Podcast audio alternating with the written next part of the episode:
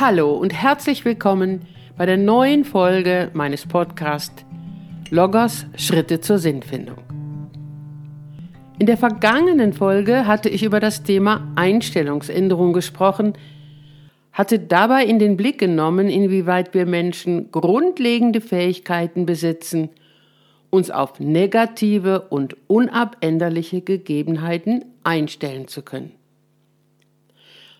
Einstellungsänderung, so hatte ich zum Ende der letzten Folge aufgezeigt, kann auch bei positiven Gegebenheiten unter Umständen von großer Wichtigkeit sein. Nämlich dann, wenn wir Positives wertschätzen und bejahen.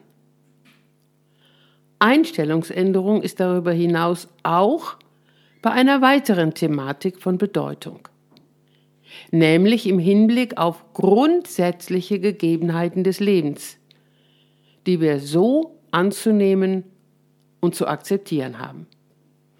Im Leben befinden wir uns ständig zwischen Polaritäten wie Tag und Nacht, Anspannung und Entspannung, Individuum und Gemeinschaft, Beständigkeit und Veränderung, um nur einige zu nennen. Immer wieder haben wir Menschen uns auf diese Gegensätzlichkeiten einzustellen. Und wir sind aufgerufen, jeweils ein gesundes Mittelmaß zu finden und auszugestalten. Von einer Polarität und dem Umgang damit möchte ich in diesem Podcast berichten. Dem täglichen Umgang mit den Gegensätzen ordnen und gestalten. Warum sind dies Gegensätzlichkeiten in unserem Leben? wird der eine oder andere von Ihnen jetzt möglicherweise fragen. Darauf werde ich im Folgenden Antwort geben. Beginnen möchte ich mit der Schilderung eines Erlebnisses aus meiner Praxis. Im Verlauf eines Gespräches hatte ich einem Patienten die Frage gestellt, wie gestalten Sie derzeit Ihren Alltag? Er überlegte eine Weile, dann deutete er auf meinen Schreibtisch und sagte Sehen Sie, Ihr Schreibtisch dort ist so aufgeräumt, ganz anders als meiner. Da ist ein großes Durcheinander. So müssen Sie sich auch meinen Alltag vorstellen. Da ist keine Ordnung, ich habe den Durchblick nicht mehr. Der Patient hatte die Unordnung und den fehlenden Durchblick in seinem Leben mit dem Durcheinander auf seinem Schreibtisch verglichen. In unserem Gespräch nahm ich den Vergleich auf und erlebte, dass ihm durch das Beschreiben seines Verhaltens an seinem Schreibtisch noch vieles mehr im Hinblick auf sein eigenes Leben deutlich wurde. In der Folgezeit überlegte ich, inwieweit die Arbeit an und auch mit einem Schreibtisch tatsächlich vergleichbar ist mit unserem alltäglichen Leben. Dabei wurden zunächst folgende Fragen sichtbar. Wofür benötigen wir Menschen einen Schreibtisch? Welche Funktionen soll er erfüllen? Wenn wir genauer hinschauen, dann werden zwei Funktionen eines Schreibtisches erkennbar. Erstens, ein Schreibtisch mit seiner Arbeitsfläche bietet die Möglichkeit darauf, aktiv etwas zu gestalten. Und zweitens, ein Schreibtisch bietet mit seinen Fächern und Schubläden, auch mit seiner Ablagefläche, den nötigen Raum, um Ordnung zu schaffen, um eine Übersicht über die Arbeitsmaterialien zu erhalten. Nun schauen wir weiter. Inwieweit ist ein Schreibtisch an dem gearbeitet wird, nicht einer, der im Schaufenster steht, vergleichbar mit unserem Leben. Bei einem Schreibtisch kommt täglich etwas hinzu. Zum Beispiel Briefe, Rechnungen, Aufträge, Hausaufgaben und so weiter. Zunächst haben wir Ordnung zu schaffen mit der Überlegung, was behalte ich auf dem Schreibtisch?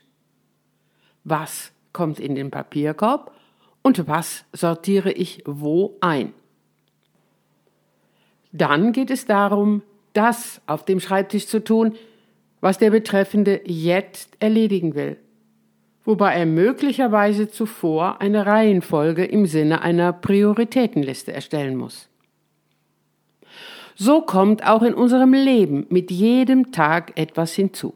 Und auch in unserem Alltag ist es wichtig, immer wieder eine gewisse Ordnung einzuhalten, um genügend Übersicht und Raum, um eine in Anführungsstrichen gewisse Struktur, wie es eine Patientin formulierte, zu schaffen. Gleichzeitig ist es wichtig, dass wir im Rahmen der geschaffenen Ordnung das in unseren Blick und in unsere Hände nehmen, was in unserem täglichen Leben darauf wartet, von uns gestaltet zu werden. Ordnen und Gestalten sollten in unserem Leben in einem guten Gleichgewicht stehen. Was bedeutet gutes Gleichgewicht? Um jeweils persönliche Antworten finden zu können, lenke ich zunächst den Blick des Patienten oder der Patientin auf das Bild mit dem Schreibtisch und stelle einzelne Fragen dazu. Zunächst rege ich die Betreffenden an, einmal genauer hinzuschauen und ihre Tätigkeiten auf ihrem eigenen Schreibtisch zu beschreiben. Dann frage ich, in der Gesamtheit, bei allem, was Sie an diesem Schreibtisch tun, Sitzen Sie eher gerne oder eher nicht gerne dort? Sehr häufig folgt die Antwort eigentlich gerne, auch wenn mich bestimmte Aufgaben manchmal nerven. In Einzelfällen erfolgt auch die Antwort ich sitze zumeist nicht gerne dort, bis hin zu die ganze Arbeit da macht mir keinen Spaß. Auf die jeweiligen Antworten gehe ich noch nicht direkt ein. Ich versichere aber, dass ich dies zu einem späteren Zeitpunkt im Gespräch tun werde. Anschließend rege ich zu einer weiteren Überlegung an. Stellen Sie sich bitte vor, die Sache mit der Ordnung wäre Ihnen so lästig, dass Sie eine andere Person bitten würden, Ihren Schreibtisch aufzuräumen. Würden Sie das wollen? Vielleicht überlegen Sie, liebe Hörerinnen, lieber Hörer, zunächst, welche Antworten Sie selber auf diese Frage geben würden.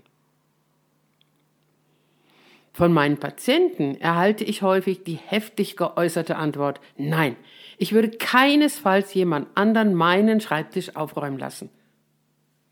Warum nicht? So frage ich dann. Weil ich nicht will, dass jemand in meinen persönlichen Sachen herumwühlt.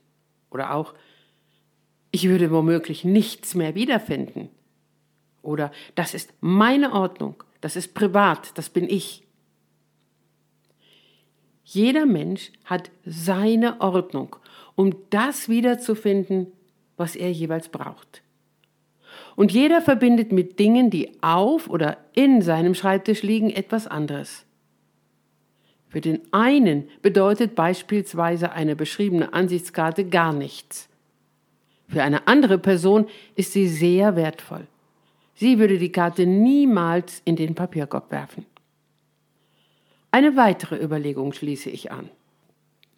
Stellen Sie sich bitte einmal vor, Sie würden Ihren Schreibtisch nicht nur von einer anderen Person aufräumen lassen, Sie würden auch diese Person an Ihrem Schreibtisch all dies erledigen lassen, was Sie dort täglich zu tun haben. Würden Sie das wollen? Würden Sie, liebe Hörerinnen, liebe Hörer, das wollen? Einzelne Antworten meiner Patienten möchte ich wiedergeben. Nein, das will ich nicht. Das kann ein anderer auch gar nicht. Oder spontan habe ich erst gedacht, das kann jemand anders machen. Aber das geht ja gar nicht, denn dann bliebe ja gar nichts mehr was mich ausmacht. Oder? Ich glaube, da muss ich erst differenzieren zwischen dem, was ich nicht machen will, was einfach zu viel ist, und dem, was ich keinesfalls jemandem anderen in die Hand geben will und ihn machen lassen will. Oder? Nein, das will ich nicht, weil ich dann nicht wüsste, wer bin ich dann? Oder auch, dann ist es nicht mehr mein Leben. Dann gibt es keinen Platz mehr für mich. Ich möchte an dieser Stelle ein Beispiel einfügen, was ich auch bei der Folge die Stärkung des eigenen Willens geschildert hatte. Die Überlegung mit Schülern, damals ging es darum, will ich Schularbeiten machen oder muss ich Schularbeiten machen? Und wenn ich mit Schülern dieses Bild mit dem Schreibtisch anschaue, dann kommt sehr häufig, naja, meine Schularbeiten würde ich schon gerne andere machen lassen.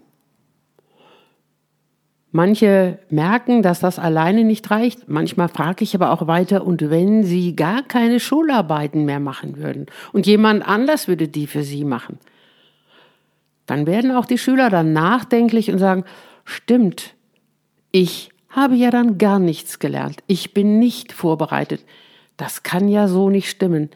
Also es geht schon darum auch, dass ich dieses und jenes selber gestalte. Nun bitte ich Sie, von dem Bild des Schreibtisches überzugehen zu der täglichen Lebensgestaltung des einzelnen Menschen mit folgender Überlegung. Wenn wir einmal den Gedanken, was will ich mir an meinem Schreibtisch nicht nehmen lassen, was will ich selber machen, weiterfassen mit der Frage, was will ich mir an meinem Lebensschreibtisch, in Anführungsstrichen, in meinem Leben nicht nehmen lassen? Welche Antworten würden Sie darauf geben? Die jeweiligen Antworten zu dieser Frage benötigen viel Zeit und Aufmerksamkeit. Häufig gebe ich Hilfestellungen dazu, zum Beispiel, was möchten Sie nicht missen? Was ist Ihnen wichtig? Was würde Ihnen wehtun? wenn es ihnen genommen würde? Mit den Antworten auf die Frage, was ein Mensch sich in seinem Leben nicht nehmen lassen will, nimmt der oder die Betreffende immer mehr das in den Blick, was ihm als wertvoll erscheint. Was, wie es ein Patient formulierte, mich und mein Leben ausmacht.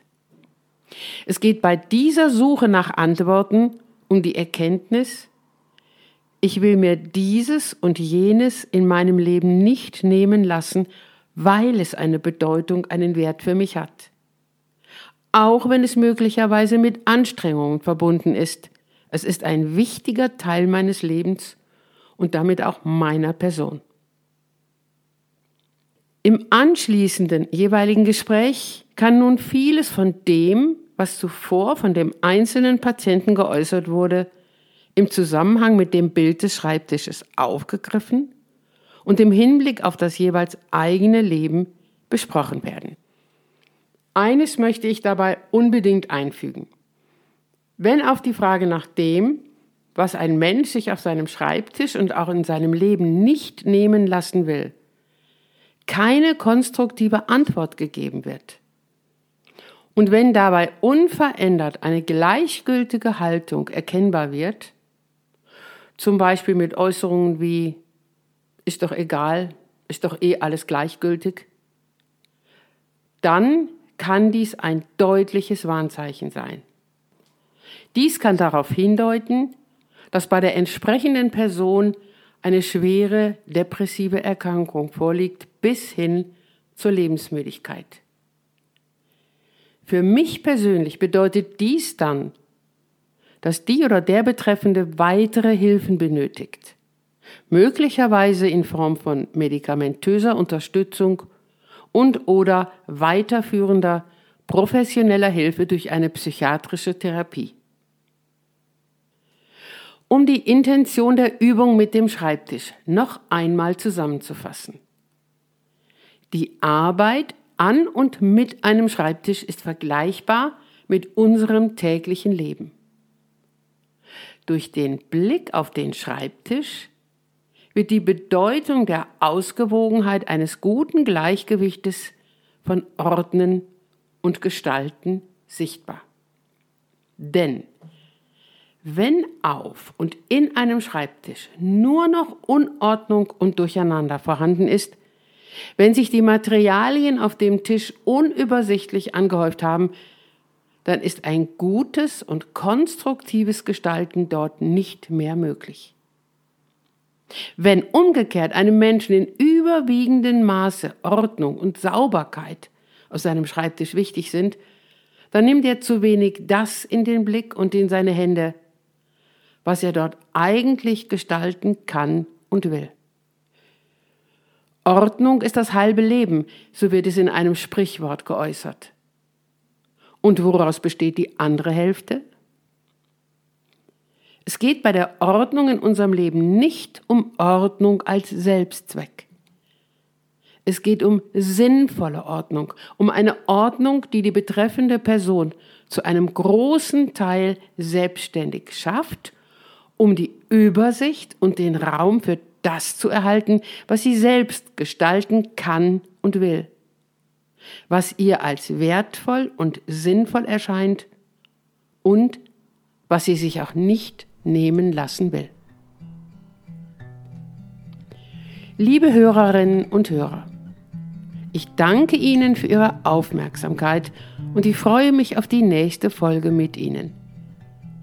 Mit herzlichem Gruß, Ihre Ursula Thierry.